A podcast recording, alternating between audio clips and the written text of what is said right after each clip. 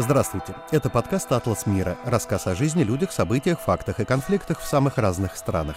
От Венгрии до Вьетнама. С вами авторы «Атласа мира» и обозреватели «Радио Свобода» Александр Гостев и Ярослав Шимов. Чардаш с Кремлем куда хочет завести свою страну Виктор Орбан. Премьер-министр Венгрии Виктора Орбана давно считают наиболее дружественно настроенным к России и лично к Владимиру Путину европейским политическим лидером, а также яростным критиком многих базовых западных ценностей и демократических институтов, агрессивным националистом, автократом и весьма правым консерватором. Как Виктор Орбан стал премьером? Пользуется ли он действительной поддержкой большинства жителей своей страны? В чем суть его идеологии и взглядов на будущее Венгрии и всего мироустройства в целом? Почему Венгрия и лично Орбан под разными предлогами препятствуют западной помощи Киеву и вступлению Украины в Европейский Союз? А также часто выступают против санкций в отношении Кремля. И зачем Орбану сегодня понадобилось все чаще вспоминать о разных исторических обидах и потерях, которые понесла Венгрия в своей новейшей истории? Именно обо всем этом и пойдет речь в нашем новом выпуске. Как обычно, мы советуем искать и слушать его в первую очередь в нашей студии подкастов «Радио Свобода» в Телеграм, а также в наших аккаунтах в других соцсетях, к примеру, в YouTube.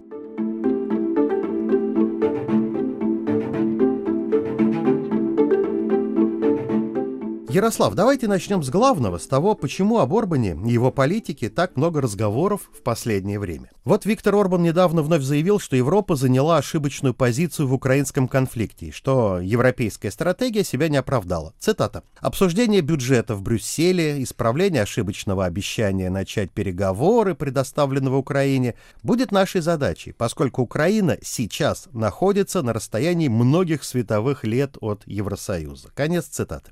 Накануне саммита Евросоюза сейчас, 14-15 декабря, Орбан потребовал не начинать переговоров о вступлении Украины в ЕС.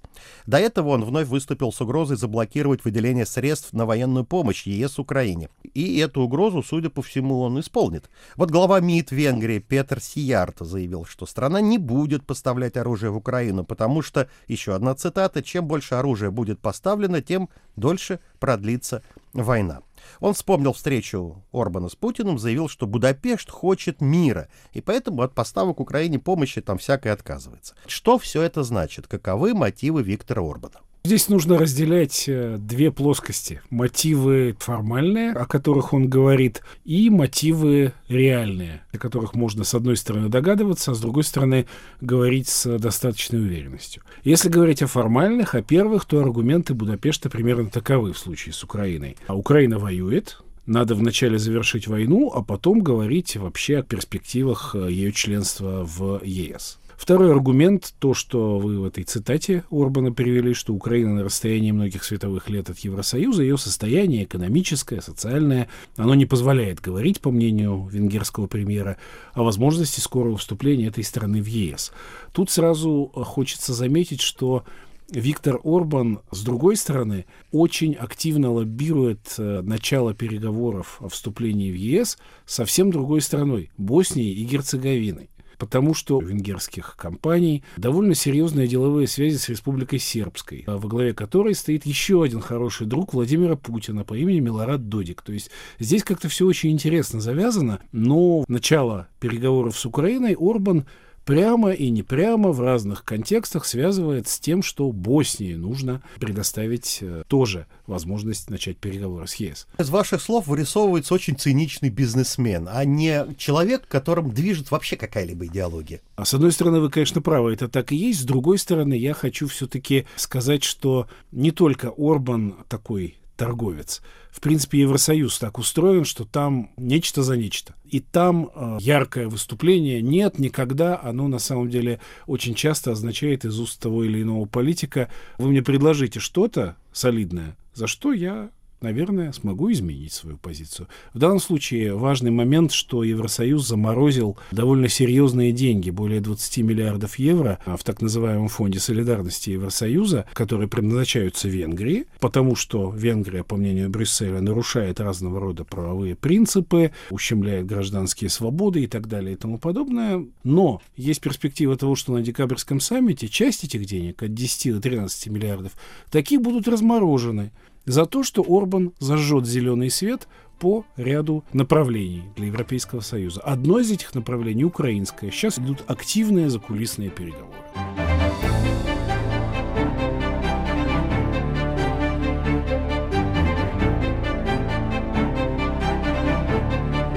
Почему Орбан так вот упирает на всю эту юридическую казуистику, которую мы постоянно слышим последний год? Что нельзя нарушать процедуры расширения ЕС, вначале надо там стратегическое партнерство заключить, потом лет через 5-10 начинать переговоры о полноценном членстве. Он считает, что вот именно вот эта стратегия больше всего отвечает его каким-то интересам. Он ведь мог и другие приемы использовать. В общем, он использует все приемы, которые только подвернутся. Например, он использует проблему защиты этнического венгерского меньшинства в Украине. В Закарпатской области проживает около 150 тысяч этнических венгров. Да-да-да, я как раз хотел сказать, вот что называется, вроде бы разговор уже не о деньгах, а о совести. Тут он защитник, тут у него идеология, тут он патриот, националист и вообще всех венгров готов прижать к своей груди. А они рассеяны по всей Великой Венгрии, короне святого Стефана, насколько я помню историю бывшей. Их же очень много и в Словакии, и в Румынии, отчасти и на севере Сербии. Все правильно. И это тоже для Орбана политический инструмент. Виктор Орбан в первую очередь человек власти. Человек власти, причем очень талантливый. Он умеет играть в эти игры, чтобы эту власть удерживать. И он ее удерживает уже, слава богу, 14 год. Не а. считая предыдущего пребывания во власти? Не считая предыдущего в конце 90-х, начале 2000-х годов, которое стало для него хорошим уроком. Он никогда не забыл, это для него глубокая была психологическая травма. Поражение на выборах 2002 года, когда он вынужден был уйти в оппозицию на 8 лет. В 2010 году он вернулся, и с тех пор он выигрывает регулярно выборы с триумфальными результатами. В общем, 53%, допустим, один из результатов его партии Фидес на выборах. Это сильно. По европейским европейским меркам это очень много. Так вот, он использует весь набор инструментов, включая вот эти самые венгерские этнические меньшинства, которым он раздает паспорта там, где это возможно, где не препятствуют этому власти соседних стран. И вот эти люди — это готовые избиратели для Фидес. Они голосуют за Фидес в абсолютном большинстве своем. Так что прямая выгода, прямой профит, что называется. А что касается его разговоров с Евросоюзом, ну это вот торговля, это живые деньги. Но вот очень хочется понять, я для себя до сих пор не решил, и, может быть, вы мне поможете. Насколько цинично Орбан относится к войне России и Украины? Что ему до Украины? Действительно ли он сочувствует ей? Или не сочувствует ему на Украину, плевать, ему хочется добиваться своих политических целей, но за этим какой-то вот подоплеки, вы понимаете, о чем я говорю, нету. Потому что начали мы с того, что Орбана считают практически единственным другом Путина среди лидеров Европейского Союза. Как тут отделить одно от другого? От этого и надо плясать. Дружба с Путиным — это часть Орбановской стратегии, которую он назвал «открытостью на восток». Она начала развиваться во второй, так сказать, если брать этот перерыв в ее властвовании, срок правления партии Фидес и, соответственно, ее лидера Орбана. И она предполагает развитие отношений с мощными партнерами вне Европейского Союза. Это как на подбор авторитарные режимы. Россия, это Турция, это Китай. Еще есть э, отдельные случаи, тоже авторитарный Азербайджан, но он поменьше. С Азербайджаном у Венгрии традиционно очень тесные связи. Таким образом, это помогало Орбану иметь некий рычаг давления на ЕС, а с другой стороны, в случае чего предлагать свои услуги как такого посредника. У меня есть с ними контакт, с этими парнями, с которыми вам трудно договариваться. Это тоже выгодно. Здесь есть экономические выгоды, многомиллиардный контракт, допустим, Росатома на строительство новых реакторов атомной электростанции ПАКШ. Это десятки миллиардов евро. Никто, кстати, точно не знает вот, досконально объема этого контракта. Там многое засекречено. Это опять же, до полномасштабной войны в Украине поставки газа российского, и Венгрия добилась таки особых условий, э, которые позволяют ей продлить сроки импорта российских энергоносителей, за счет чего в Венгрии нет такого острого роста цен на энергию и, соответственно, общего роста цен, как в ряде других стран той же Центральной Европы.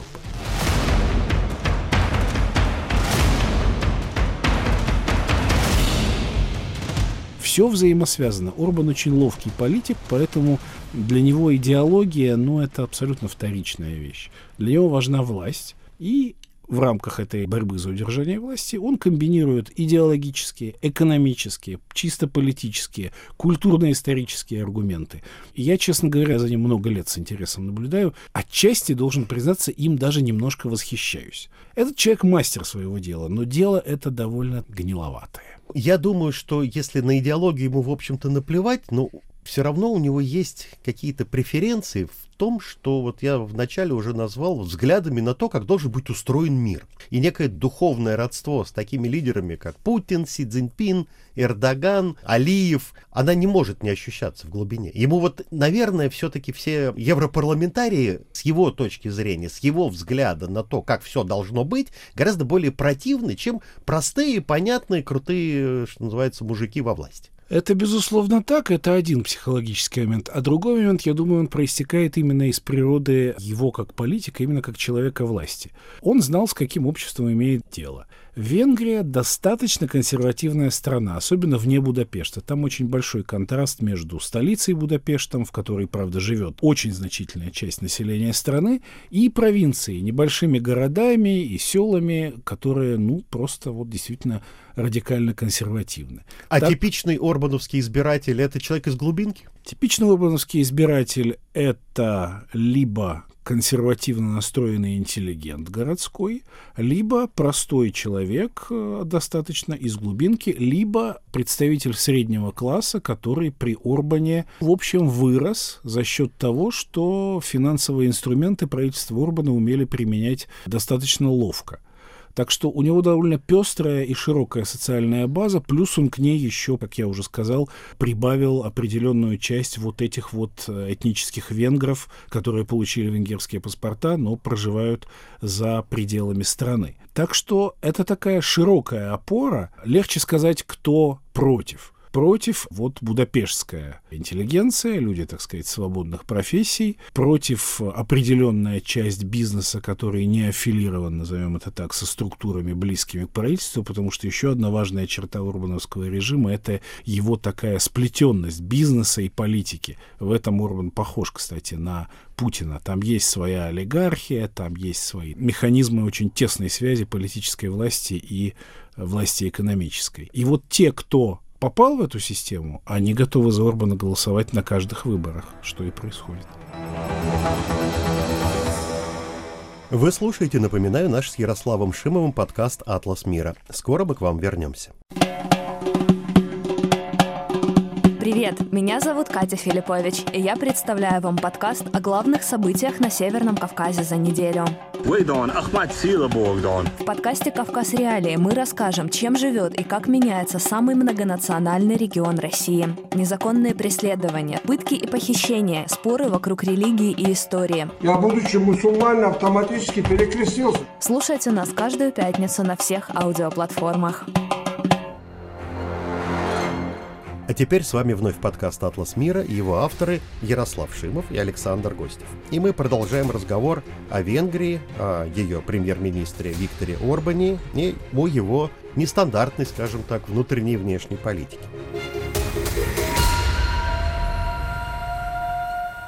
Ярослав, давайте копнем в глубину еще дальше. Хочется нарисовать портрет персонажа, знаете, как говорят, все мы родом из детства. Или, как гласит известная теория, мы — это наш жизненный опыт. Почему он стал таким, каким он был, и насколько странный кажется вам, как европеисту, вот эта вот удивительная трансформация из либерала-антикоммуниста, такого прозападного, в махрового националиста-консерватора. Верит ли он сам во все свои страшилки. Он же пугает своих избирателей, да, там, страшными какими-то антивенгерскими всемирными заговорами, страшным Джорджем Соросом, который манипулирует э, странами, как э, пешками на шахматной доске, и Венгрии в том числе, пугает всякими развратными ЛГБТ, мигранты, которые представляют угрозу Европе. Кстати говоря, цыганский вопрос, уж называя вещи своими именами, который в Венгрии очень остро стоит. Вот вся эта защита христианских ценностей, Насколько он во все в это верит? Сейчас вот в Пекине в октябре прошлом на форуме «Один пояс, один путь» он вовсю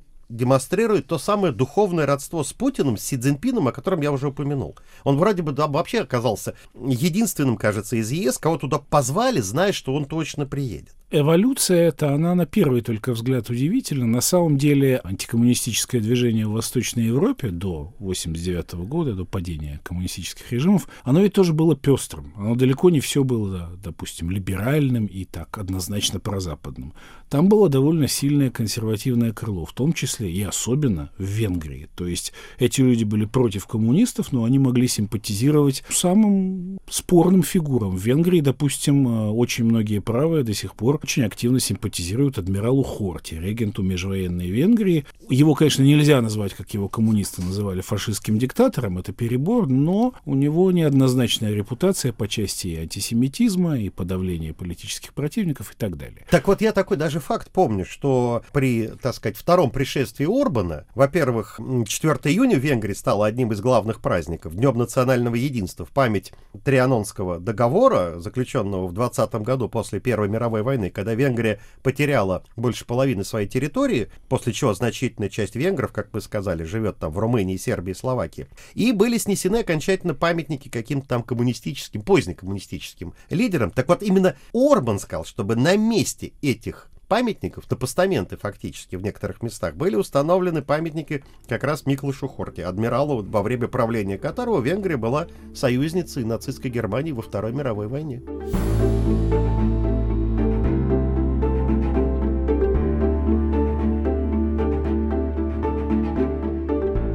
Касается Трианона, эта тема вообще используется очень активно и муссируется. Ну, если вернуться к этой эволюции Урбана, ну, она была логичной. Урбан нашел себя, он долго искал себя, он был вначале антикоммунистом, потом какое-то время флиртовал с либеральными идеями, потом понял, что ставку нужно делать на правую часть политического спектра, потому что сложилось так, что главным противником Фидес оказались на тот момент социалисты, которые выиграли те самые выборы 2002 года. При них Венгрия вступила в Европейский Союз, и вот эта оппозиционная на тот момент роль Орбана, она его подталкивала вот в ту самую правую сторону. Ну и, конечно, нельзя сказать, что все это чистая игра.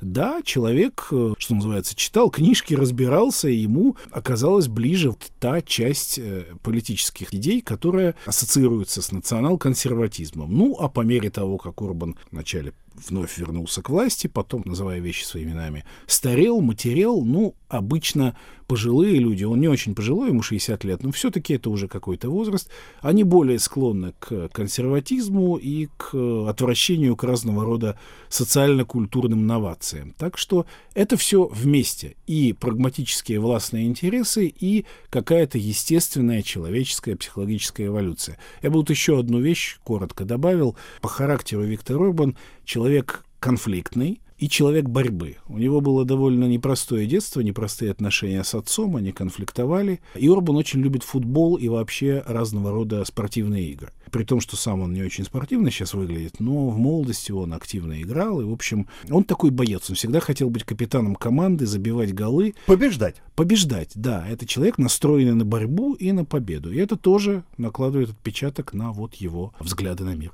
Но портрет-то вырисовывается понятный, потому что вы сказали, да, что ему 60 лет, он 63-го года рождения. Ну, не старый еще человек, а в политике-то он с 80-х годов. Потому что эту ту самую вполне еще тогда демократическую и либеральную партию Фидес, юный Орбан вместе с другими людьми, он был одним из основателей, они основали в 88 году. А потом стал делать политическую карьеру, и в 35 лет-то он стал первый раз премьером, в 1998 году. По-моему, самым молодым в истории Венгрии, если не считать там какого-то коммунистического назначенца в 50-е годы, который формально играл роль председателя правительства еще в сталинской Венгрии фактически, или после сталинской. А потом что сделал? Что это вехи жизненного пути. Изменил конституцию, да, вы сказали, правом голоса наделил всех этнических венгров везде вообще по всему миру, хоть в Австралии. Таких, которые в Венгрии вообще никогда не бывали, не жили там тем более. Потом официально изменил название государства. Именно при Орбане уже при втором его пришествии, каденции, скажем так, как сейчас выражаются. С Венгерской республики поменяли на просто Венгрия. Вот эта смена названия тоже имела цель включения в венгерское сообщество не только граждан страны, вообще всех венгров мира. Потом, вот эта страшная клерикализация, которая тоже началась при Орбане. Сейчас, в 21 веке, внесли в Конституцию параграф, прям в самое начало, что народ Венгрии объединяют Бог и христианство. Ну и вслед за этим последовал запрет абортов, однополых браков. А вот еще штрих туда, в палитру. Так вот, одновременно с абортами и с однополыми браками запретили еще что? Фактически, деятельность независимых журналистов, потому что таков закон, что от них требуется разделять идеи венгерской идентичности и венгерской общности.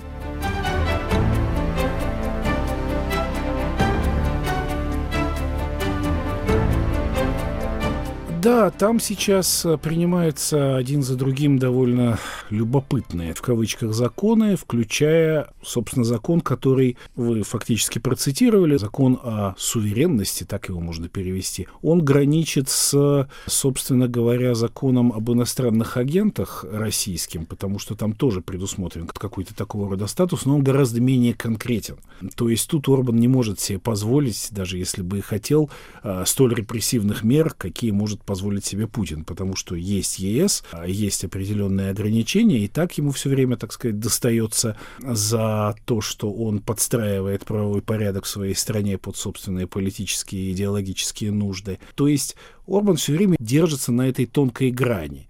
Нельзя сказать, что в Венгрии диктатура. Нет, это был бы перебор. Там демократия, в том смысле, что там действуют демократические процедуры, в том смысле, что там... Есть э, оппозиционные партии, лидеры да. которых выступают с трибуны по телевидению. Да, выступают с трибуны, ведут агитационную кампанию, жестко критикуют Орбана и его партию. Но, с другой стороны, есть такие моменты, как, допустим, механизмы, как обанкротить независимые, выступающие с оппозиционных, антиправительственных позиций а, СМИ. У него просто рекламу отзовут те компании, которым правительство намекнет, что хорошо бы это сделать. Или которые просто имеют собственников, которые тесно связаны с правящей партией. Таких компаний много. Здесь это пример того, как то, о чем я уже говорил, экономическая власть и политическая в Орбановской Венгрии тесно переплетены. Ну вот напоминает цитату из э, романа Марио Пьюза про Дона Корлеона. А что же стало с противниками, которые не покупали у него масло? Дон Корлеоне просто решил их своего покровительства, и они как-то исчезли. Вот-вот. Венгерский политолог Балент Мадьяр написал книгу, которая, кстати, на русский язык была переведена и издана несколько лет назад в издательстве НЛО. Она называется «Мафиозное государство» на примере посткоммунистической Венгрии. Он очень хорошо описывает вот эти структуры. Он это называет полип-бюро, такая игра слов. Полип, потому что вот эти щупальца, этот организм, он как бы опутал государство, опутал всю политическую и экономическую систему и действует в интересах вот этой правящей группировки, которая... Там нельзя сказать, что это Орбан и его родственники. Нет, конечно. Или там непосредственно друзья. Это вот такая вот полип-бюро, соратники, действующие по законам тех самых мафиозных структур, символом которых являлся ну, тот же Дон Корлеоне. Хотя, конечно, я не буду говорить, что в Венгрии политические убийства или какое-то массовое насилие. Этого нет. Все мягче. И в этом тоже своеобразное политическое мастерство венгерского лидера.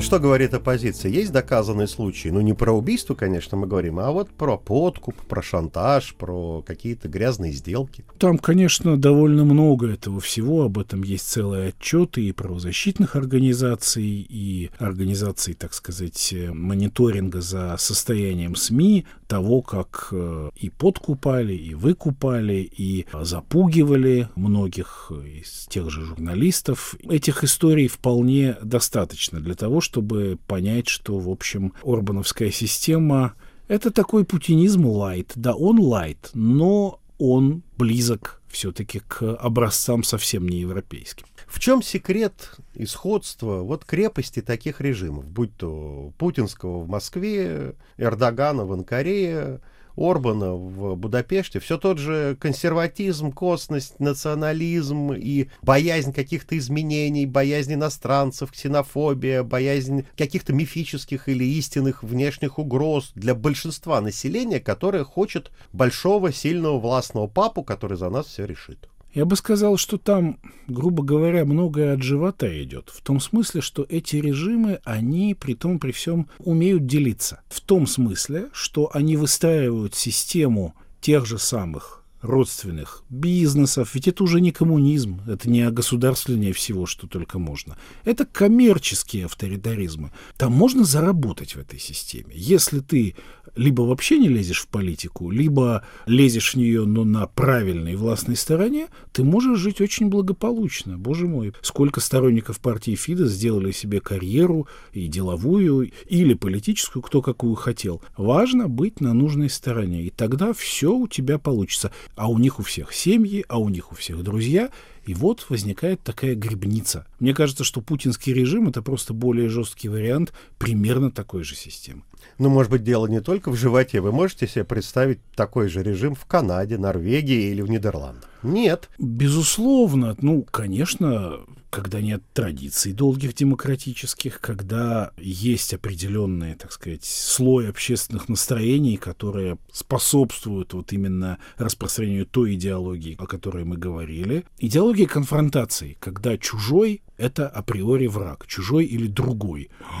Бог ты мой, гомосексуал боже мой, еврей там в каком-то случае, я не говорю, что это в Венгрии. Хотя, в общем, в той же антисоровской пропаганде очень сильные антисемитские мотивы на самом деле. Атеист. Атеист, допустим. Вообще, любой какой-то не такой. Это идеология конфронтации. Она позволяет человеку почувствовать себя частью какого-то целого, коллектива, сильного, за моей спиной государство, моя родина, а ты кто такой? Психологически это работает, как мы видим. Ну вот об этом я и говорил. Живот плюс общая косность, неграмотность и нежелание шевелиться. Итак, это был наш «Атлас мира». Этот подкаст всегда можно найти, скачать и послушать на самых разных платформах. Теперь и в новом канале в YouTube, а еще от Spotify и до Apple Podcasts и Google Podcasts. Ищите специальную студию подкастов «Радио Свобода» в Telegram. Звукорежиссеры этого «Атласа мира» Андрей Амочкин и Юлия Голубева, а мы, Александр Гостев и Ярослав Шибов, с вами прощаемся на некоторое время. Всего доброго, не болейте и мира нам всем. До свидания.